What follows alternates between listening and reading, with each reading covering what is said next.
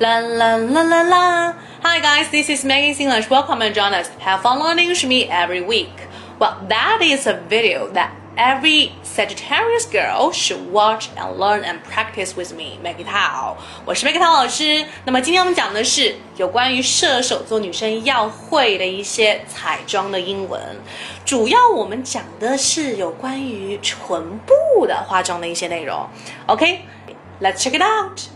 那么我有一些非常喜欢的女明星都是 Sagittarius，including Taylor Swift、Christina Aguilera、Scarlett Johansson and so on。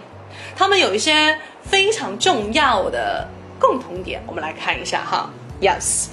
那么射手座女生她们都非常的爱社交，sociable，s o c i a b l e，OK，、okay? 而且她们是呃非常友善的，相处起来不会很累的那一种。jovial, jovial, J O V I A L. Okay? So Sagittarius is the most sociable, jovial sign of the zodiac and can also wear strong red lip.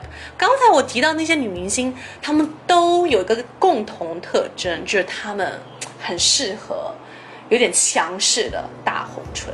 OK，red、okay? lip 大红唇。 Yeah, and Sagittarius girls suits glossy, bright red lip. And this is the color of Christmas.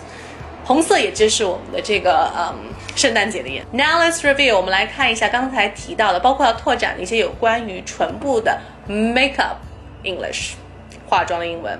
Number one, glossy, glossy，它是一个形容词，表示非常光滑的，有点闪的那一种，带着光芒的哈。Glossy hair, glossy lip.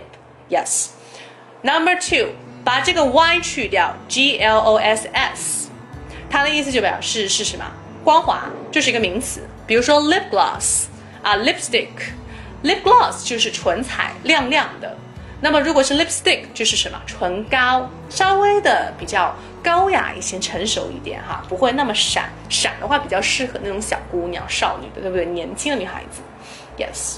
好，接下来我们会讲到一个词组，就是我们要画唇彩，或者说带妆化妆，怎么说呢？叫做 wear makeup，W E A R，wear makeup，或者说 wear a red lip，wear a pink lip，就是你画了一个红色的唇，或者说粉红色的唇啊，唇彩各种啊，唇妆可以说 wear a red lip，wear a pink lip。